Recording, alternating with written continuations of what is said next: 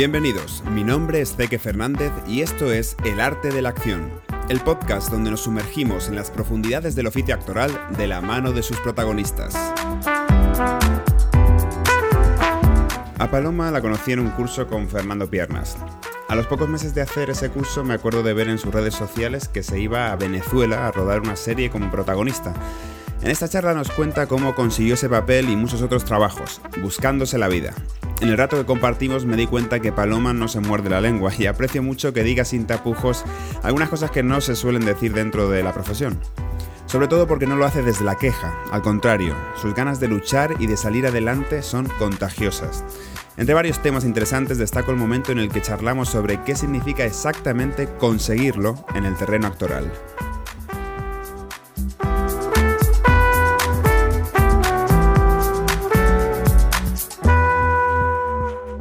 Decidiste que querías ser actriz?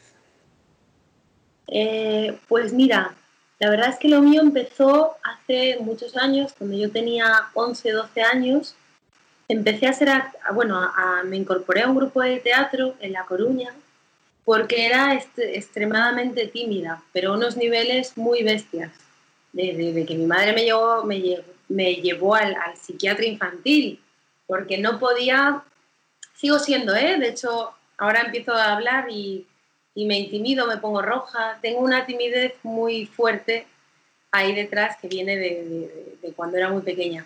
Y empecé por, por, vencer la timidez, ¿no? Como soy contrafóbica, es un concepto de que cuando algo te da pánico, pues pasa por ello, pues yo soy un poco así, ¿no? Entonces dije, soy súper tímida, pues me meto en un grupo de teatro con el mayor papel posible, lo que me dé más miedo. Entonces así poco a poco fui descubriendo que, me gustaba y que a través de, esconderme en personajes que no era yo, eh, podía comunicarme y expresar cosas que no podía desde mi persona. Y así empezó la coña. te iba a preguntar qué papel había jugado tu familia, pero me imagino que si fue así, te, te apoyaron, por lo menos en ese primer momento. Eh, mi madre me apoyó en el sentido de que no es que me apoyaron para ser actriz, ¿eh? pero porque aquello era quiero hacer teatro para vencer un pánico. Luego cuando lo manifesté, em, además eso se juntaba pues que, soy una persona pues muy sensible, ¿no? Y, básicamente era por algo de, de encontrar un camino de, para comunicarme. Y mi madre, pues eso, mm, cuando con 17 años dije que me, yo me, me, quise ir ¿no? de casa, quise estudiar lejos, me fui a Barcelona sola, tal. Em, mi madre me dijo, ni de coña vas a estudiar arte dramático, tal, primero haces una carrera. Entonces me licencié en comunicación audiovisual y ya luego me dijo, haz lo que te dé la gana, pero vamos, tú verás, ¿no? Y, y bueno, mi padre sí que me apoyó bastante, la verdad primero una carrera seria, ¿no? Y después, bueno, seria como comunicación audiovisual, que yo también hice y que es, creo, en la que muchos hemos dicho como, sí, una carrera seria, comunicación audiovisual. Sí, exacto. Una, bueno, una carrera que, no sé, tenía bellas artes, psicología, me acuerdo, eh, y comunicación. Y dentro de todo dije, bueno, creo que, que siempre puede servir, ¿no? De hecho, a día de hoy he montado una productora y me sirve mucho haber estudiado comunicación sea, ahora mismo lo agradezco un montón, sí, sí. Sí, porque, vamos, en mi experiencia al menos, eh, sí que está guay conocer todas las partes del proceso audiovisual, ¿no? Te ayuda también como actora a pararte desde otro sitio, eh, como, como actriz también, que no, conoces cómo funciona lo de atrás y muchas veces no, metes la pata o no haces ciertas cosas o sabes, valoras el tiempo de la otra persona de otra forma, ¿no? ¿Qué experiencia te acuerdas de ese? ¿Lo disfrutaste? Porque fue en Barcelona, además, ¿no? En lejos de tu casa de Galicia. Cuando estudié comunicación, dices. Eh, sí. sí, sí, me fui, estudié en Vic, que es un pueblo que está en Barcelona, a una hora, una hora y pico de Barcelona y es como un pueblo, ciudad, eh, bueno, fue una experiencia maravillosa. Eh, yo soy una persona, pues eso, muy aventurera. Em, y además eso, como era muy tímida y me, me, daba miedo irme, pues eso, dije lo más lejos posible. Soy así un poco chiflada, ¿no? Y sí, me encanta tirarme al vacío con las cosas que me dan miedo. Es, es un rasgo de mi personalidad. Ahora que hablo contigo me doy cuenta. y... ¿Cómo, fue, ¿Cómo fue llegar ahí a una ciudad que no, supongo que no conocías a nadie y muy joven, ¿no? 17 años, 18. ¿Cómo fue esa primera llegada? Todavía no había cumplido los 18, los cumplía el 11 de octubre, bueno, todavía quedaba porque era septiembre. Eh, no tenía dinero, entonces me, me, busqué, había un programa que, de la Generalitat de Cataluña de Viura y Conviura, se llamaba, de vivir y convivir. Entonces, para las personas con escasos recursos, pues facilitaban una persona mayor, anciana, que no vivía con nadie, a lo mejor que, le faltaba atención, eh, daban este intercambio, te daban casa y a cambio tú le dabas atención, cariño, afecto, bueno, un montón de cosas. Y, y, a mí me, me, porque te elegían las psicólogas ¿no? del, del, del proyecto, te elegían, y a mí me dijeron a una me eligieron a una muy rabuda, que decimos en Galicia, muy, con mucho carácter, durilla, pero maravillosa. Y viví con ella dos años, como, mi familia allí. Y fue una experiencia increíble, o sea, bueno, de las mejores de mi vida, la verdad. ¿Y cuándo empezaste a formarte también como actriz? Porque creo que también fue ahí en Barcelona. ¿Fue a la par de comunicación audiovisual o...? ahí em, me metí en el Instituto del Teatro de Vic, que tenía como una sede en Vic y, entonces en mis horas libres, pues cuando podía, cuando podía, porque también trabajaba de camarera, de modelo de pintura, hacía 20 mil millones de cosas para, para, pagarme pues, pues mi, mi, comida, mis cosas y tal, eh, me metí en el Instituto del Teatro, del teatro y era, bueno, todo en catalán, imagínate, yo soy gallega, pues tuve que aprender pero a esas edades aprendes, absorbes todo como una esponja. Y ahí empecé, empezó todo. Dije, bueno, paralelamente voy a, ir haciendo esto. Luego también hacía los cortos finales de los proyectos de final de carrera de, la gente de mi, de mi propia carrera. Pero tú tenías claro que era como un paso para ser actriz, ¿no? O sea, tu objetivo era ser actriz.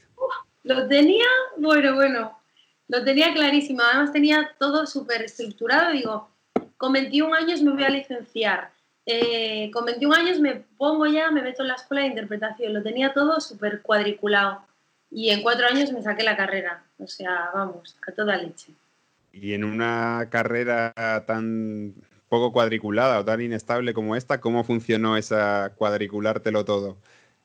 ¿Se acabó pues desviando, lo tenías o lo ataste y hiciste justo lo que querías o se fue...? Lo tenía, a ver, yo sí que tengo algo que parece que estoy más, como me dicen, estás maraca, ¿no? Parezco más maraca de lo que soy. Sí que tengo un punto voladillo y, bueno, soy una persona muy creativa, pero luego eh, siempre tengo muy claro hacia dónde voy, siempre.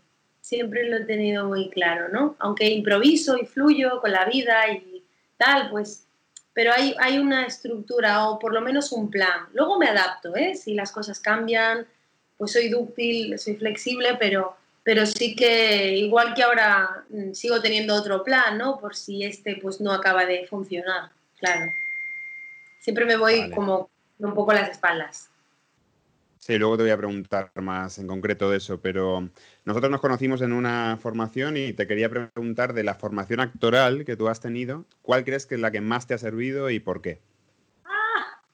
Pues no podría decir una en concreto porque esto es como, como digo, no hay un amor de tu vida, hay los amores de tu vida que en cada momento, según cómo estés, te aportan algo o no, depende. De todas podría sacar oro, creo. Soy, además me encanta aprender de todo, me encanta, no me caso con ninguna técnica ni con ningún profesor o profesora.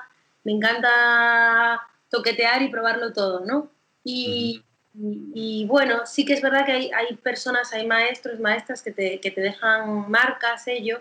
Fernando Piernas fue uno de ellos, que en el grupo, que, en el grupo de entrenamiento que nos conocimos. Lorena García de las Bayonas, de Madrid. Eh, luego el trabajo con John Strasberg también fue maravilloso, pero ya me pilló más mayor. Y, y hace poco también estuve, gracias a una beca en Nueva York, en el estudio de Susan Batson fue otro entrenamiento radicalmente distinto, pero también me encantó, me encantó. Has, tenido varias becas y experiencias fuera, ¿no? Por lo menos en Los Ángeles y ahora eso de Nueva York.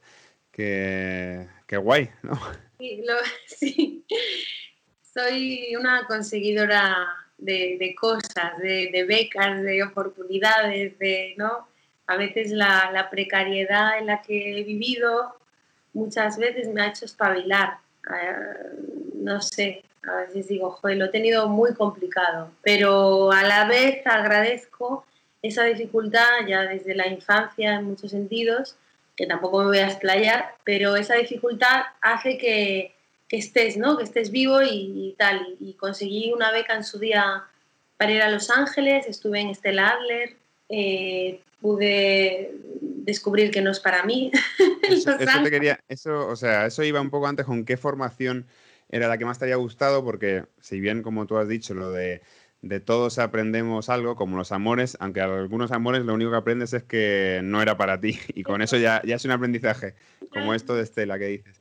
Pero mm, es un poco, ¿no? Que la formación a veces eh, no es que un método sirva más o sea mejor que otro, sino para una persona puede ser mejor que otro. De hecho, en el de Fernando Piernas pasaba, ¿no? Había gente, vamos, yo lo disfruté un montón. Me acuerdo que la leche y había otros amigos que tenía ahí que lo padecieron muchísimo y la formación era la misma, pero igual no era para ellos, ¿no?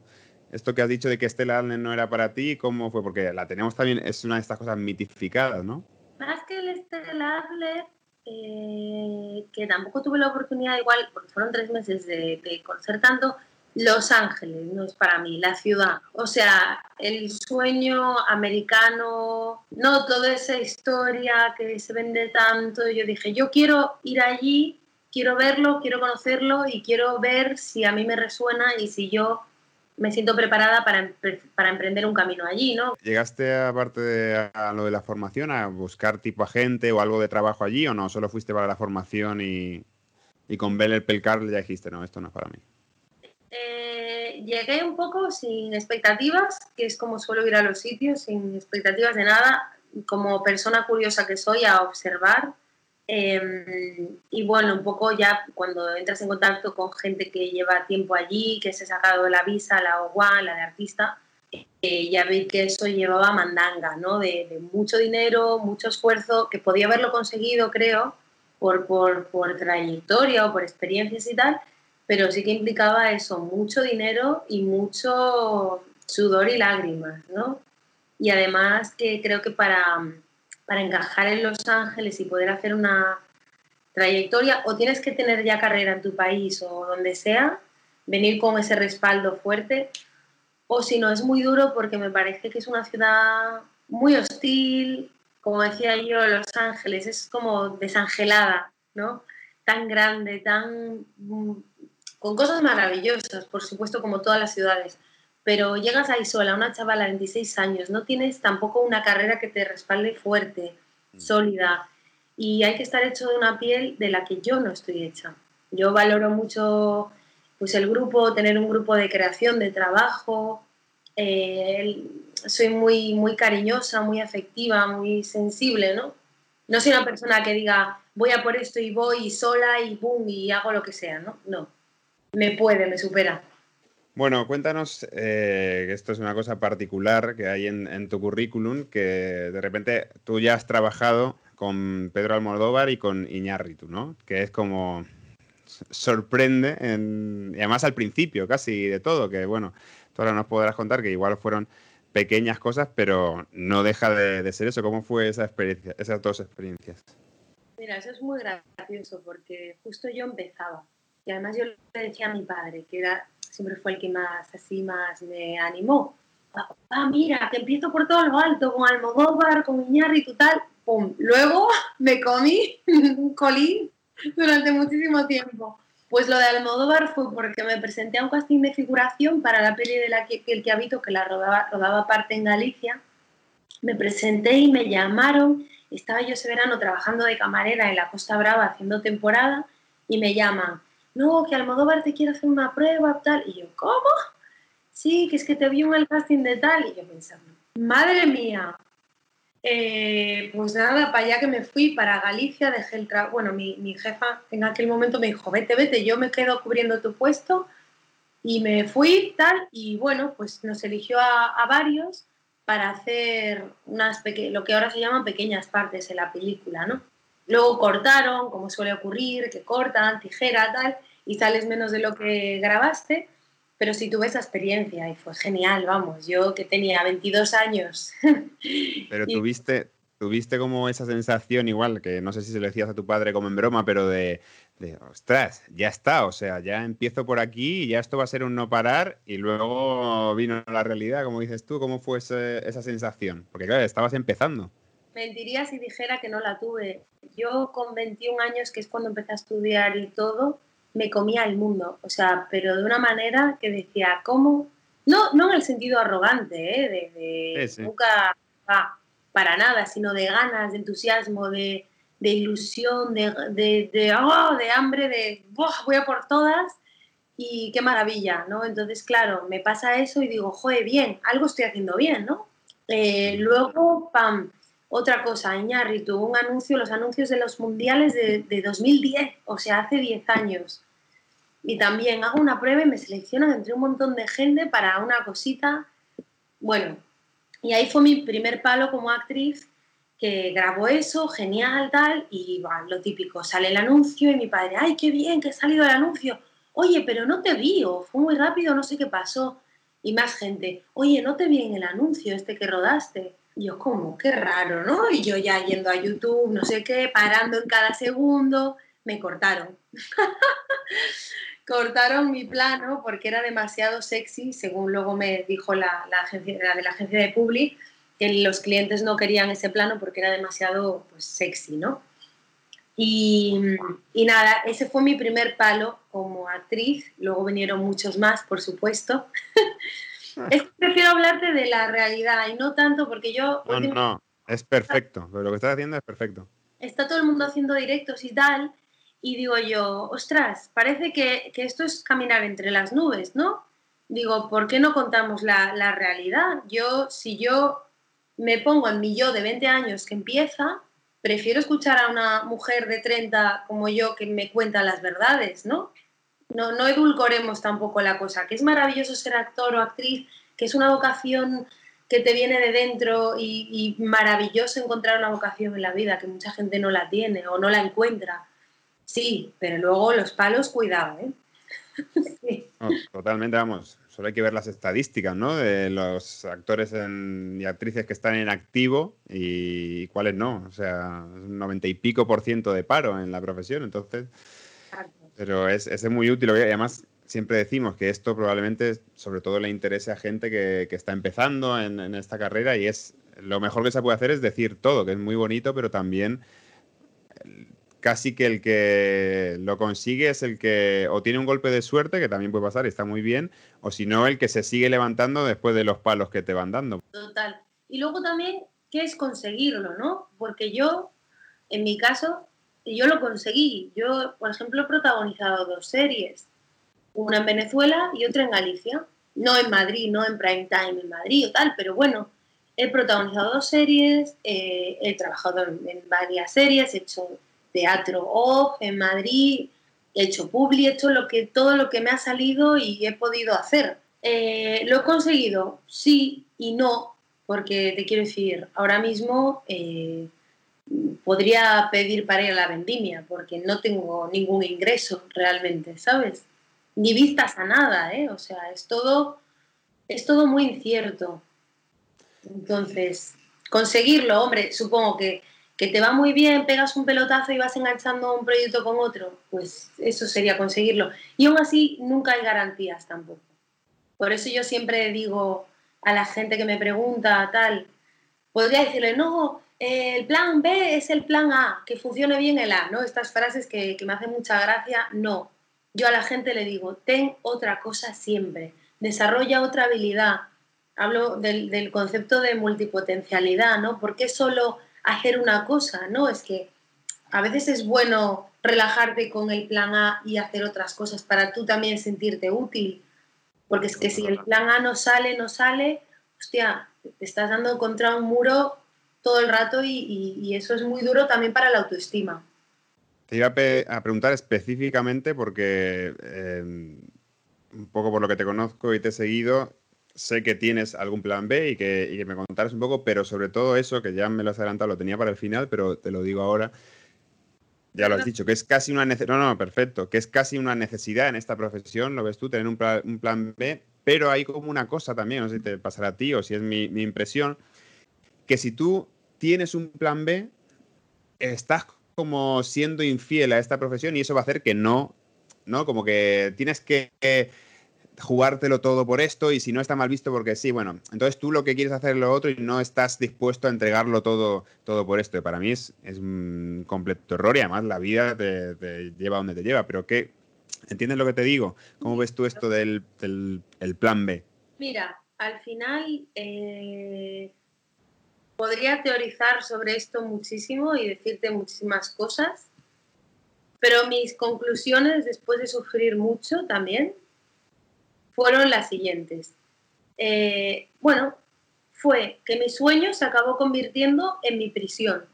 Me sentí prisionera de un sueño por el que peleé y por el que lo di todo, todo y más, demasiado, demasiado. Entonces es como digo yo, como una relación de pareja. Tiene que compensar, tiene que sumar, tiene que haber una ilusión, unas ganas. En cuanto a esa relación, por más que quieras a esa persona, que la ames, la adores, esa persona te maltrata, te trata mal, no te da, y tú das y das y das como un saco sin fondo, dices, mm, tendré que o probar otra táctica o probar otros caminos, pero este camino no está funcionando, ¿no? Entonces al final yo apelo, por más soñadora que sea y lo que quieras, al sentido común en la vida. Y también algo de decir, oye, que, tenemos una vida, que no puedo estar yo como estaba en Madrid poniendo copas todas las noches, ¿no? Quemada, cansada, yendo a un casting que, que, dices, Dios mío, consigo un casting, si no sale es el gran drama, porque claro, estás poniendo toda la energía en solo una cosa, si no sale, ¡buah! La presión es mortal. La presión es mortal porque lo que te queda es seguir poniendo copas noche tras noche aguantando borrachos. Y dices, mira, eh, yo no he estudiado dos carreras en Estados Unidos, me he dejado todo lo que he ganado en estudiar, en formarme, para estar aquí aguantando borrachos. Sobre todo cuando van pasando los años. Porque una cosa es los 20, 25, 27, tal. Llegas a los 30 y hay como un, a ver, a ver. ¿Me entiendes? Sí, sí, sí. Igual sincera, pero no. no, perfectamente y además me parece que es necesario totalmente lo que está diciendo porque es la, es la realidad. Eh, em, ¿Cuáles son tus algunos de estos planes B? Porque te has formado de otras cosas, ¿no? Y, y, haces muchas cosas además. Sí. Pues, la productora que me estabas contando y esto, sé que editas además, ¿no? Que has estudiado edición. O... Sí, me encanta editar. Eh, además es que mi plan B va íntimamente ligado a la y se retroalimenta. Y eh, de hecho estos días he escuchado muchos directos, lo, saco a colación porque creo que es interesante, muchos directos de directores de casting y en concreto el de Eva y Yolanda, Eva Leira y Yolanda Serrano, que Eva muy sensatamente nos, nos insta, nos anima a, a, ser realistas y a, a, producirlo nosotras, ¿no? Es decir, vale, hay pocos papeles femeninos, creémoslos, Lógicamente, hablaba, por ejemplo, de la serie Mirad Big Little Lies, que es una maravilla que han producido pues, actrices de Hollywood. Yo no puedo hacer Big Little Lies, aunque viva en Galicia con unos paisajes de la leche. Pero, ¿qué puedo hacer? Entonces estoy, pues eso, con mi compañera de piso, eh, que es actriz también, maravillosa. ¿Qué podemos hacer? Tenemos talento, tenemos ganas, tenemos tal, ¡pum!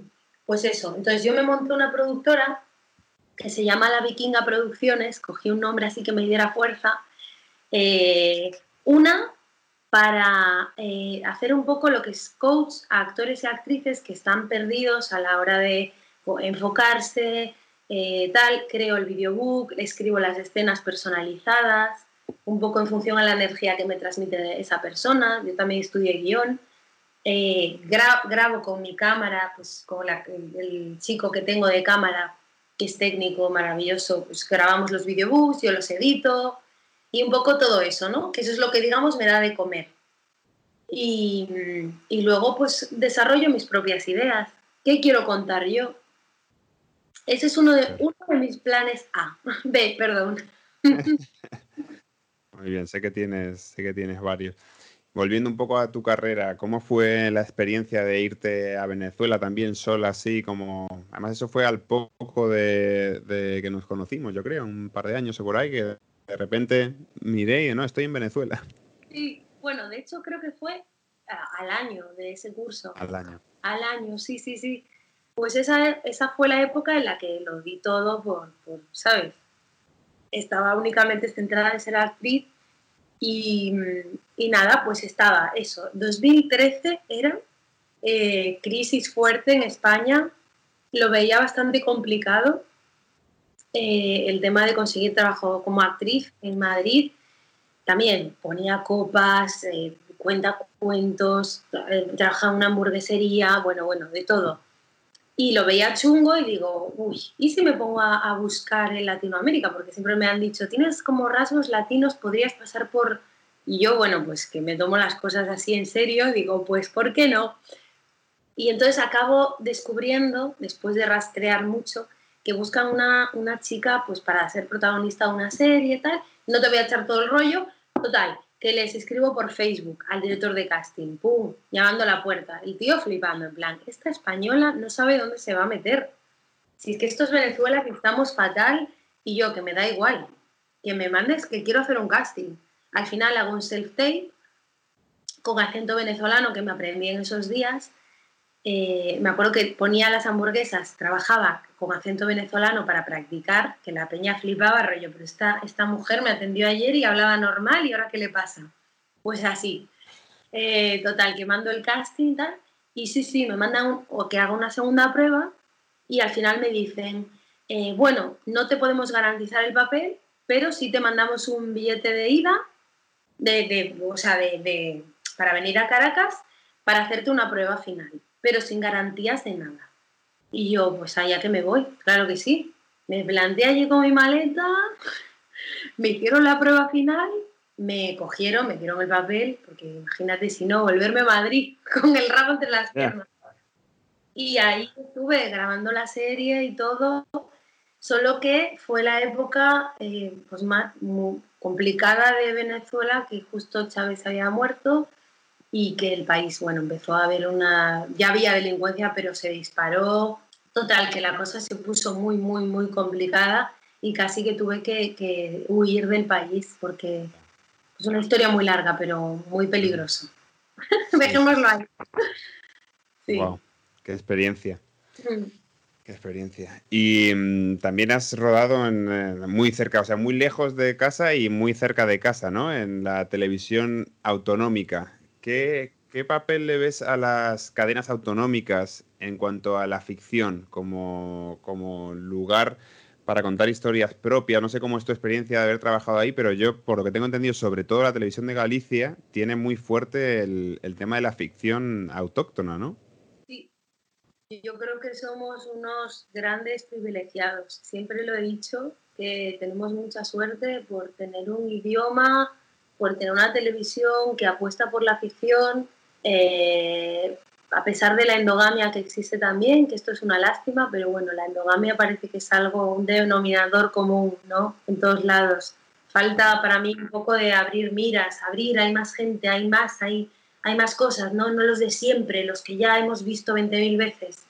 Aprovecho para decirlo porque es que de verdad yo estoy hasta el moño. Digo, quiero, no sé, por favor, abramos, Mm. Pero bueno, más allá de esa endogamia que existe en todos lados, eh, sí, que, mm, sí que creo que, se apuesta por, por, una ficción de calidad y que, bueno, pues siempre hay un hueco, hay huecos para gente nueva.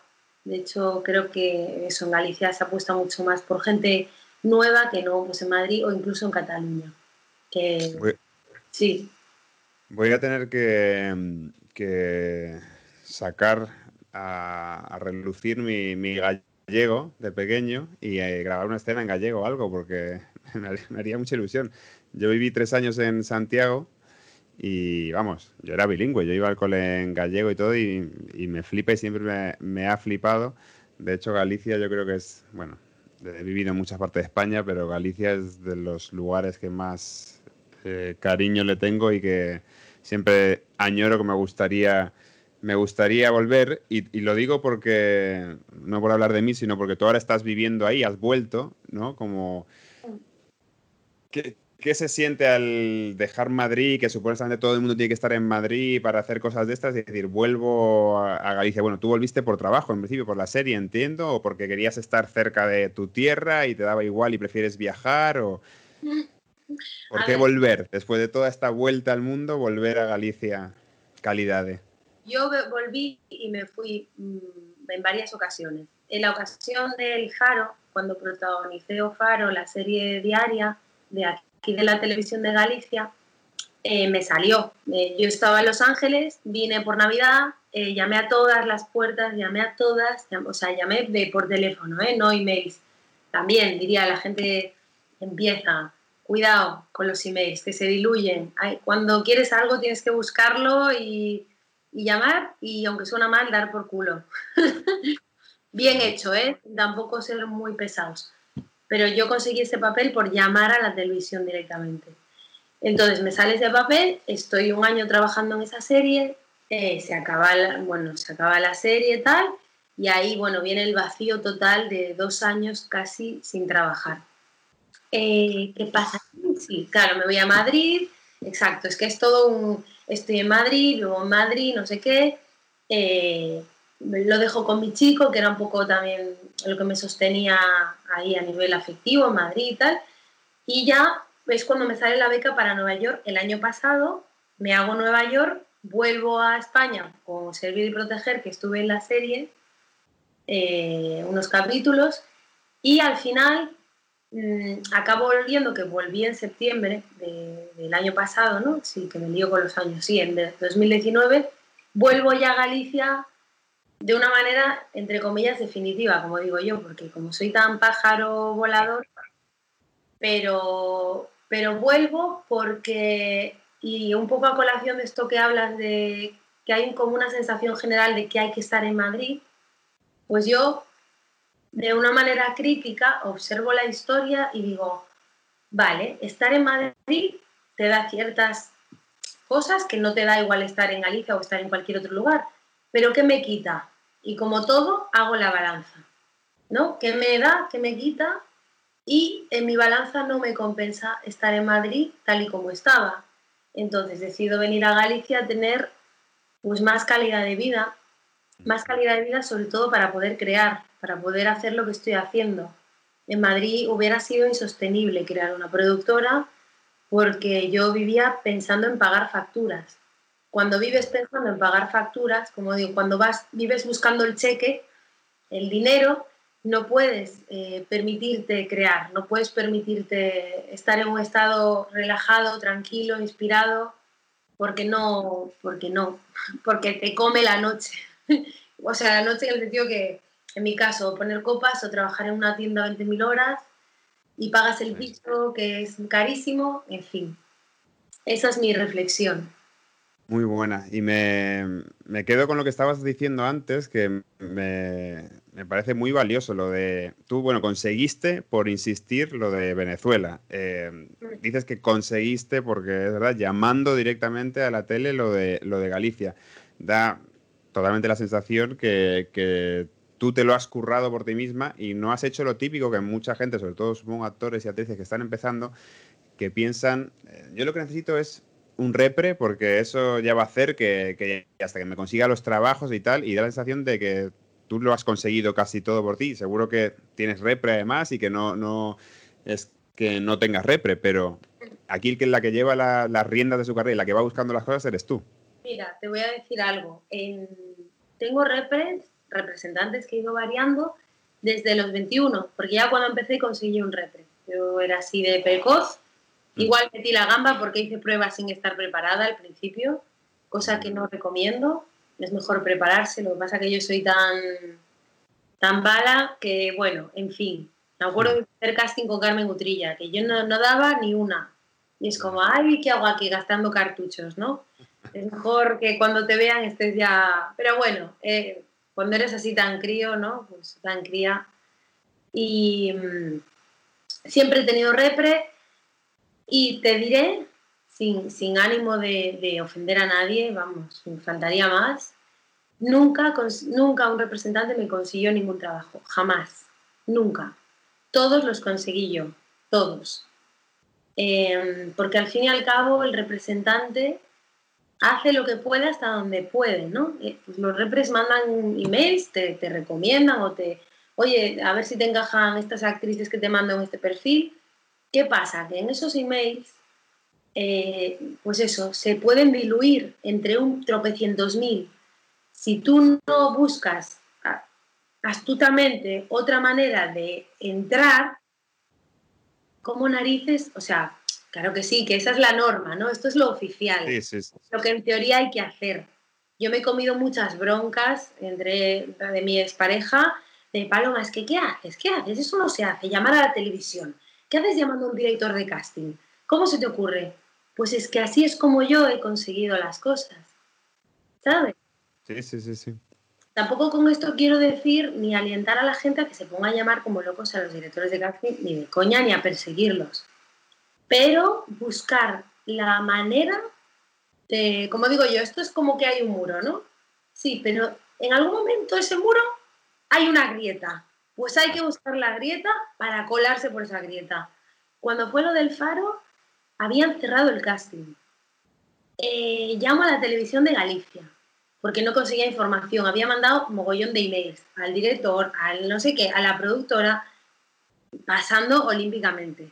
Nadie te contestó esos emails. No me contestó. ¿Qué va? ¿Qué va? ¿Quién es esta? ¿Quién, es esta tía que me dice que viene de Venezuela y de Los Ángeles? Ni puto caso. Llamo a la televisión de Galicia, dando la turra lo más grande. Por favor, es que necesito hablar porque es que necesito hacer esta prueba del faro porque yo sabía que estaban haciendo pruebas. Y al final la, tía, pobre, a la que le, turré la cabeza, me dice, te voy a dar un número de, la, de, una de producción, pero por favor no digas que te lo he dado porque no te lo puedo dar. No, no, no, me, lo llevo a la tumba, tal. Así fue.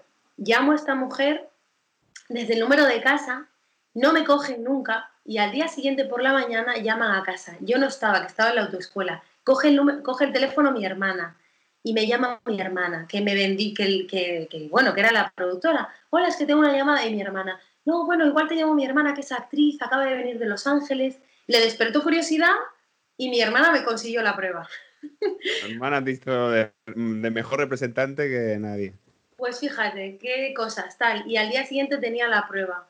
Porque abrieron casting para, solo para verme porque ya les había entrado la curiosidad, ¿no? De tanto, Pongo este ejemplo y perdón que me enrollo, pero es porque... Ah, no, es...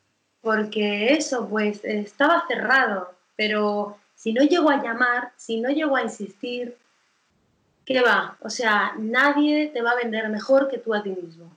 Nadie. Luego, cuando estás en un nivel, como, bueno, pues puede ser Verónica Chequi, Bárbara Leni, Macuesta, Adriano Garte, claro que ya tienes un repre que... Porque es otro rollo, sí. Ya te vienen a buscar pero al principio no te viene a buscar nadie y tienes que tener una energía, ¿sabes? Sí, sí, sí, sí. Muy, muy, muy interesante lo que, lo que estás diciendo, la verdad. Tengo una pregunta aquí apuntada que quería preguntar, porque yo lo leí en otra entrevista, algo que te hicieron una pregunta parecida, pero ¿en algún momento has tenido miedo como que tu físico te, encasillara en el tan temido perfil de tía guapa? Que a veces dicen, porque yo lo, he oído, ¿no? Lo de, es que es, es tan guapa que no parece una chica que te encontrarías por la calle y eso te cierra puertas cuando mucha gente pensaría que, bueno, este es, por otro lado dicen, este está ahí solo porque es guapo o es guapa. Y sin embargo, la realidad es que a veces es, no, es que esté muy guapo para, para esto. ¿Te ha pasado alguna vez de decir, como luchar con tu físico en ese sentido, que me encasillen o que, ¿por qué tengo que ser tan guapa? No sé. ¿Sabes lo que te digo? Eh, bueno, a ver, primero yo no, yo no me considero, lo primero lo digo porque este tema es delicado para hablar uno mismo de uno mismo. Yo no me considero tan guapa. Mm, yo creo que soy una chica que puede, si me saco partido, ¿no? Y según cómo me maquillen y tal, al ser alta y grande y tal, pues sí que puedo dar por un perfil de una tía guapetona, pero también puedo ser muy normal. Y, pero sí, sí, sí, sí, sí que me ha ido a la contra en muchas ocasiones eh, igual porque yo misma erróneamente he fomentado el tema de la belleza, por ejemplo, por Instagram o en mis fotos, ¿no? Igual cometí el error, no lo sé, de, potenciar eso, de ir a por la, belleza. Eh, y, varias, en varias ocasiones directores de casting no me lo han dicho, es que no te puedo ver para este papel de una camarera o de esta chica que trabaja en una fábrica porque pues tu físico no, no va acorde, ¿no? Y a lo mejor decir, pero si yo, trabajo, yo he trabajado en fábrica y en bares, hacer cualquier cosa. Claro. ¿Sí? ¿Pero qué prejuicio es ese? Pues claro, ¿qué te crees? ¿Que por ser mona no me toca pringar? Pues claro que sí, que vamos. o sea, eh, también creo que es un prejuicio, el prejuicio social, me ha pasado mucho también a nivel personal, de que un físico, no sé, ni, yo no voy a hablar de que si guapa o no guapa, lo que sea, que puedo tener un físico que hay personas que les genera distancia de entrada como si fuera mm, o pija o no sé qué, me lo han dicho muchas veces. De luego conocerme y decir, hostia, pero, pero ni de coña te imaginaba así de, de campechana o de natural o porque igual pues te he visto en fotos o te he visto y bueno, luego hay algo que es verdad contra lo que no podemos luchar, que es una energía que tenemos, ¿no? a ver cómo te explico esto. Tengo una amiga que es Siria del Río, que es una maravillosa actriz, guapísima tal, que, es súper buena tía, pero sus rasgos felinos tiene algo que le, da muchos personajes de, tías pues malas o, o jodibillas. Y aunque ella no lo sea, ella se pone delante de una cámara, tú no la conoces y sus rasgos o algo, una energía que tiene ella, pues, pues te da ese tipo de personaje. ¿Qué haces contra eso? ¿No? Es como yo entiendo que sin ser o sea, que yo no, tengo, o sea, nunca he sido de, dinero, ¿no? Pero que doy algo de clase, de elegancia, que, es algo que va innato en mí y que no tiene igual nada que ver con mi personalidad. Entonces eso a veces dices, mm, ¿cómo hago? Yo, por ejemplo, ¿qué estoy haciendo? Que le estoy dando muchas vueltas a este tema. ¿Cómo rompo el estereotipo que tienen de mí? ¿Cómo hago para cargarme eso? Es muy difícil. Vale, pero que yo siempre le digo a, los actores con los que trabajo, que, que asesoro, que animo o que lo que sea, es como, no esperes a que la gente haga el trabajo por ti, hazlo tú. Que te dicen que eres muy guapa y que no das, que pareces una modelo, ok, me voy a grabar una escena donde tenga cero maquillaje, una cola baja, se me vean las ojeras y tenga otra energía totalmente distinta. Para eso somos actores y actrices. ¿Sabes? Sí, total. Eh, lo que pasa que a la hora de, empezar, sobre todo, el tema este del perfil que das y eso, yo creo que lo que es difícil es cuando te pasa que tú no eres muy consciente de, la imagen que das por, por naturaleza. Tú ya llevas 10 años o más en esto, entonces ya te has dado cuenta de eso, por ejemplo, que, que tú, a pesar de que no tienes nada de pija, a lo mejor de primeras o de natural das ese perfil el problema para mí es cuando hay una desconexión entre lo que tú das de una y que no lo sabes y, entonces vas como a la contra o no lo explotas, por lo menos para, para empezar, ¿no? Porque, claro, una, yo siempre pongo el ejemplo de que a mí no me van a llamar para hacer de un tío de 50 kilos más que me ponga a engordar y tal, porque, porque no, van a llamar a uno que ya está para ese papel. Eh, eh, entonces me van a llamar los primeros papeles cuando te llaman para algo que es lo más parecido a ti. Entonces, hasta que tú no te das cuenta qué es lo que emanas y cómo explotarlo eso y tal, sin ser solo una cosa, porque como actores queremos, ¿no? Pues videobook, por ejemplo, un ejemplo. y pongo una escena en la que soy súper tal, pero en la otra soy como lo, contrario, porque quiero mostrar. Y yo he oído muchas veces directores que dicen, es que eso no, o, o, que lo dicen o no sé, pero ¿cuál es la respuesta? ¿La respuesta cuál es? Si al empezar hay que jugar solo a favor de tu perfil hasta que metes un pie y luego ya que te dejen un poco más cambiar, o esa era un poco más la, la pregunta iba por ahí, ¿no? Con lo del perfil que te, encasillen. Pues te, respondo, porque aparte es un tema con el que me encuentro a diario, eh, con la gente eh, con la que trabajo, ¿no? A ver, partiendo de la base de que esto es un oficio en el que no hay recetas, no hay recetas, no hay normas. Tú puedes probar un camino que crees que es correcto y nunca tener éxito. No, es como todo tan, tan depende de tantos factores ajenos a uno. Vale, partiendo de esa base en la que no hay error, eh, Vale, yo lo que, lo que sí recomiendo a la gente es que haga precisamente eso. Para empezar, tienes que ir a favor de tu energía, a favor de lo que tú eres. No, no debes ir en contra porque es contraproducente. Es decir, que yo puedo hacer una choni, te hablo de mí como actriz, mm. sí, puedo hacerla. Puedo currármelo, puedo hacer eh, trabajo, trabajo sensorial, irme a un barrio, observar, documental, bueno, lo que hago yo cuando preparo un personaje meterme hasta las trancas de, eso, entiéndeme, de, de, investigación a fondo y hacer una choni de puta madre, seguro que sí. ¿Qué pasa? Que no va, a favor, porque yo no, no, soy una tía que he vivido en barrios, ni que lo he mamado, ni que ni, no va a favor de mi energía. Yo tengo otra energía, otra voz, mm, me conozco, sé que mi voz es dulce, no asusto de entrada, soy una tía como más sensual, más con otra, otros rasgos. Soy súper emocional, entonces he jugado mucho a favor lo, eso. Cuando ya llevas bastante tiempo y has podido trabajar y tal, y quieres empezar a, a, deshacer ese personaje que has construido, pues sí me parece interesante, porque si no uno se estanca también, ¿no? Claro, claro, claro. ¿Qué voy a hacer de chicas monas que lloran y que... Pues qué coñazo, supino quiero, quiero hacer, quiero por, poder aspirar a otras cosas. ¿Qué pasa? Que no me las van a dar a priori. Entonces, ¿qué hago yo? Pues me lo grabo, me grabo material distinto. Ahora estoy con el acento mexicano que me ha dado por ahí, ¿no? Mm. Estoy que, que pues cuando pueda me grabaré una, una, escena con acento mexicano. Pero eso es porque ya tengo un videobook, un material que me avala y que ya se ve que he trabajado y que, bueno, eso. Muy bien. Tengo algunas preguntas ya para que estamos bastante bien, pero para ir terminando, como así un poco más rápidas. Em, ¿Cuál es la secuencia más difícil que has rodado, que te acuerdes ahora mismo? Sí, lo que pasa que, por ejemplo, lo que soy una persona sin que un arrogante, que lo difícil me pone mucho. Las escenas difíciles, lo que es muy difícil me cuesta menos, no los de hoyos, lo que a priori es muy difícil Mm, y a lo mejor te parece, es una respuesta estúpida, pero ¿sabes qué me costó mucho? Eh, escenas del faro cuando empezaba, eh, las escenas cotidianas que hablaba con, con, mi abuela en la cocina de pelando patatas, hablando de, de tonterías, de cosas que, sin más, esas son las escenas más difíciles.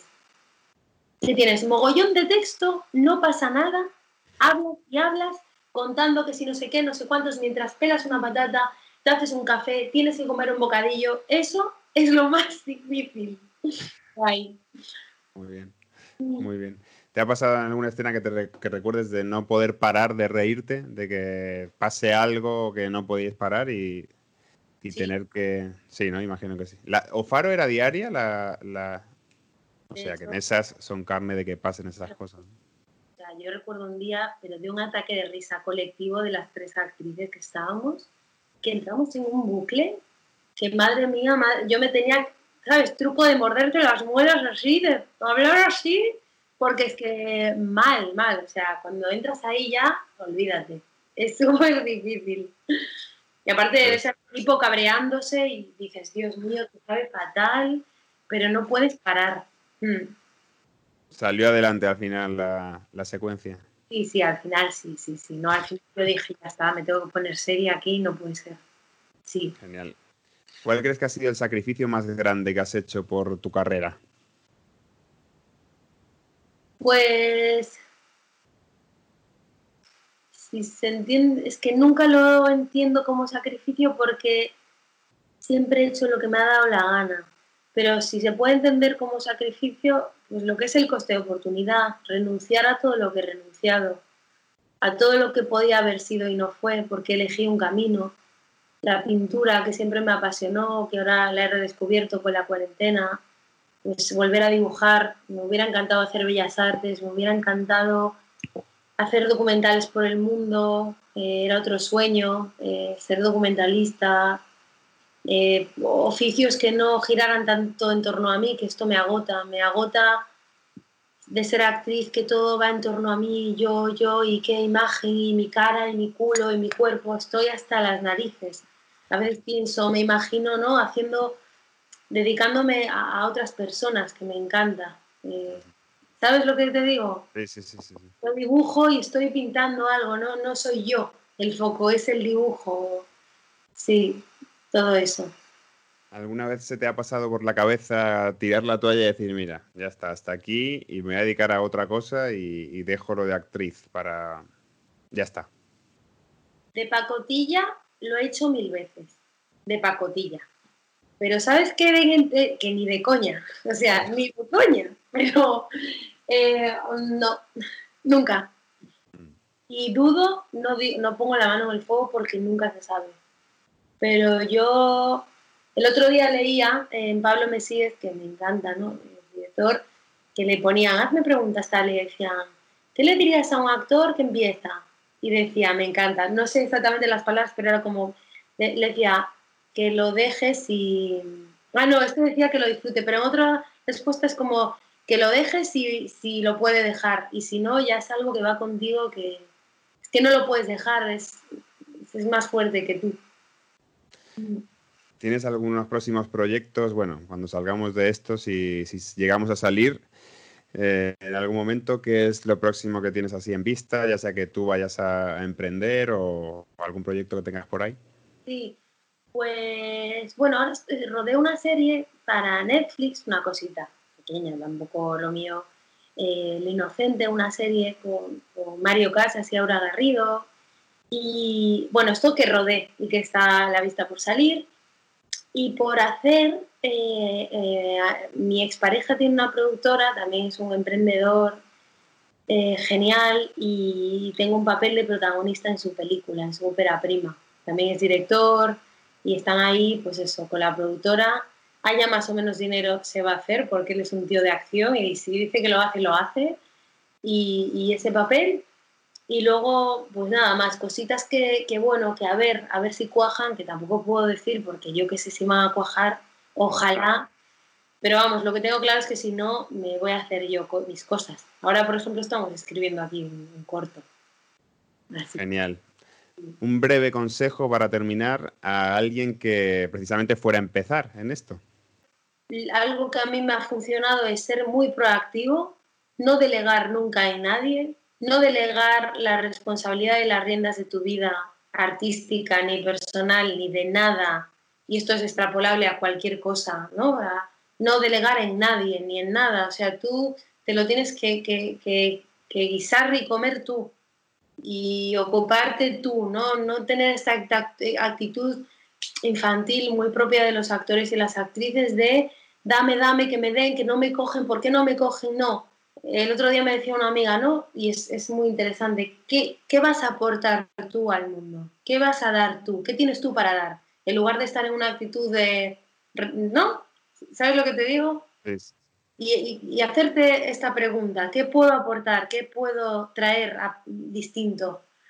No, no hacerlo de siempre, un repre y tal. Vale, sí, ese es un camino y está bien, es el oficial, el que en teoría pero es muy aburrido eso. Y luego quejarte, ah, es que no sale, qué difícil, es que el 90% de los autores, no, no, no, no nos quedemos ahí en la mediocridad de la queja y de la autocompasión. Tomemos las riendas y, y, agarremos el toro por los cuernos y vamos a por ello.